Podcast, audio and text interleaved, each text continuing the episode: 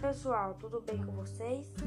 Me chamo Lucas Melo, sou aluno da turma 4 do Colégio Talk Education e hoje vim falar um pouco sobre os corais e o uso da tecnologia para a preservação do mesmo.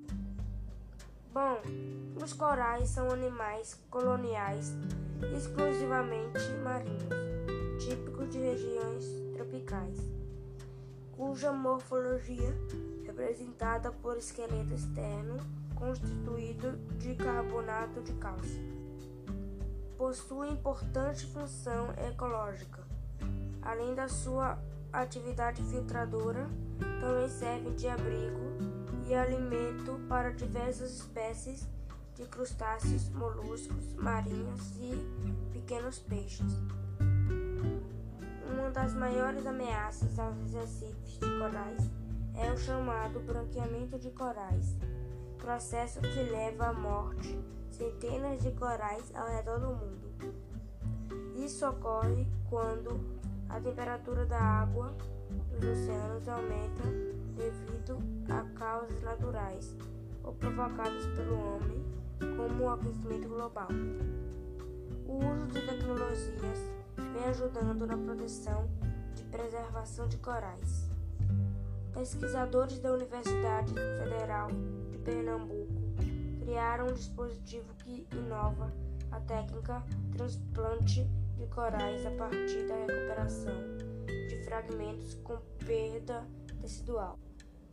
Essa ferramenta, construídos por impressoras 3D, funciona como uma espécie de berço, onde os fragmentos desses animais são mantidos até que se recuperem.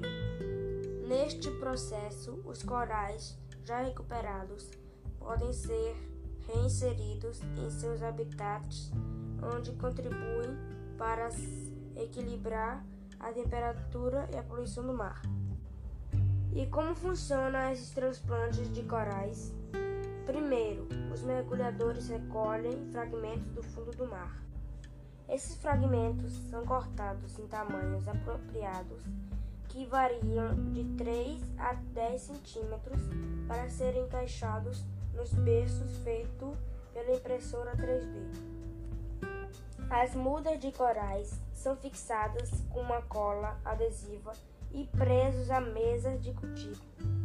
Essas mesas são colocadas no fundo de piscinas naturais próximos à costa. O cultivo dura cerca de 90 a 120 dias até que possam ser transplantados para o local definido, já recuperados.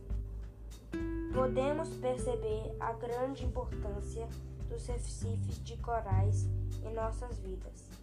Eles abrigam a maior variedade de espécies dos oceanos.